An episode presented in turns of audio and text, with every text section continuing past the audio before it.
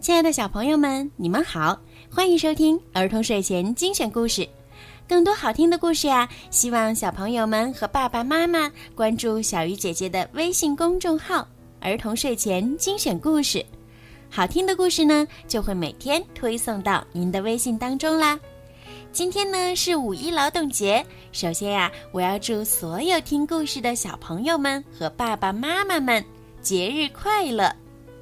今天的故事呢，要送给 C 贝小朋友，你的爸爸妈妈为你点播了属于你的专属故事。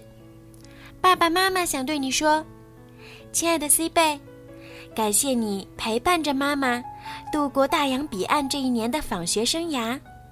作为一个小小留学生，你勇敢地适应陌生的环境，认真努力的交流，当然。也不曾忘记调皮玩耍，希望这一年的时间能带给你美好的回忆。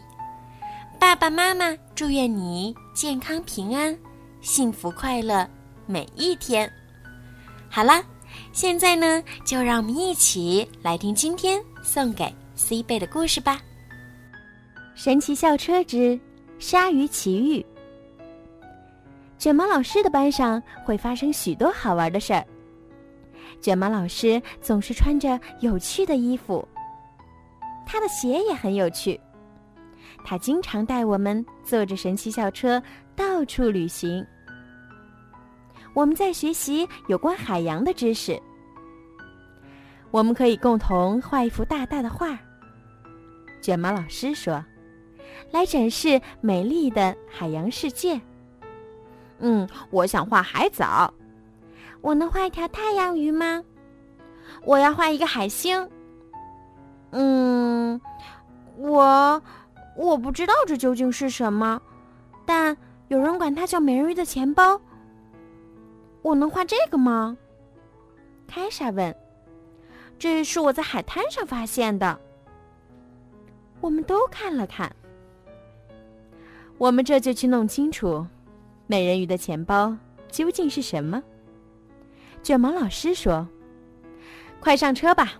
卷毛老师开车带我们来到海边。校车一下子扎进了水里。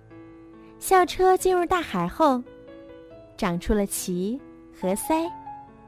现在，它变成了一条鱼。难道鲨鱼不是生活在海里的吗？是在海里呀，而且。有大约四百种呢。大海中有数不清的东西可以看。哦，我看见了鲨鱼和各种各样的小鱼。拉尔夫说：“鲨鱼就是鱼。”卷毛老师告诉我们，为了让我们更好的观察，卷毛老师开动神奇鱼车，接近了一条鲨鱼。我们乘着神奇鱼车向大海深处游去。一个庞然大物在我们上面游过，是金鲨。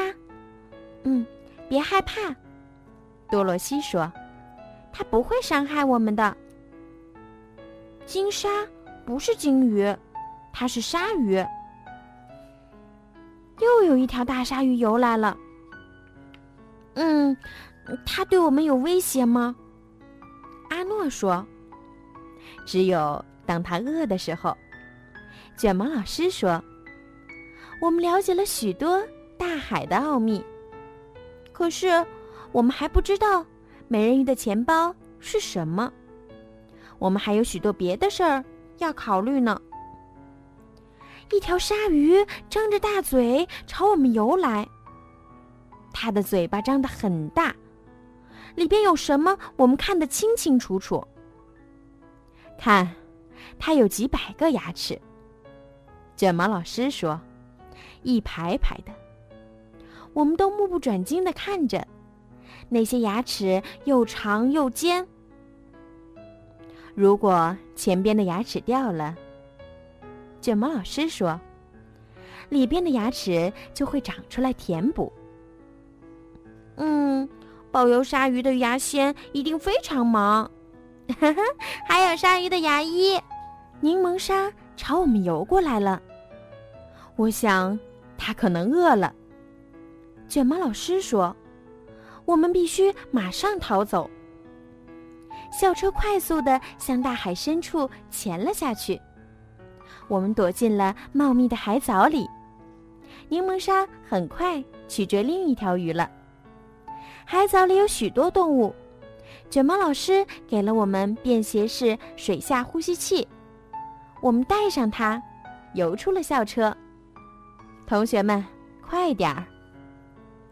我们看见沙子上有个很好玩的东西，那是网纹猫砂。卷毛老师说：“嗯，我没看见哪儿有网呀，我也没看见哪儿有猫。你们看。”它身上的图案像不像铁丝网？我们游向一片开阔的水域，那里有一群双髻鲨。它们晚上捕食。多罗西看着书说：“所以现在它们不会搭理我们。这些鲨鱼聪明吗？你觉得呢？”重新回到海藻里。我们发现了许多美人鱼的钱包。看呀，有小鲨鱼正从里面游出来。我们终于明白了钱包的用途。原来这些钱包是鲨鱼的育儿袋，简直太棒了！我们饶有兴致的看着一条条小鲨鱼游出来。他们的妈妈在哪儿啊？凯莎问。小鲨鱼自己会照顾自己。卷毛老师说：“该回学校了。”我们游回了神奇鱼车。神奇鱼车带我们回到岸上，一切又恢复了原样。回到教室，我们继续画画。凯莎画了一条小鲨鱼，阿诺画了鲨鱼的育儿袋。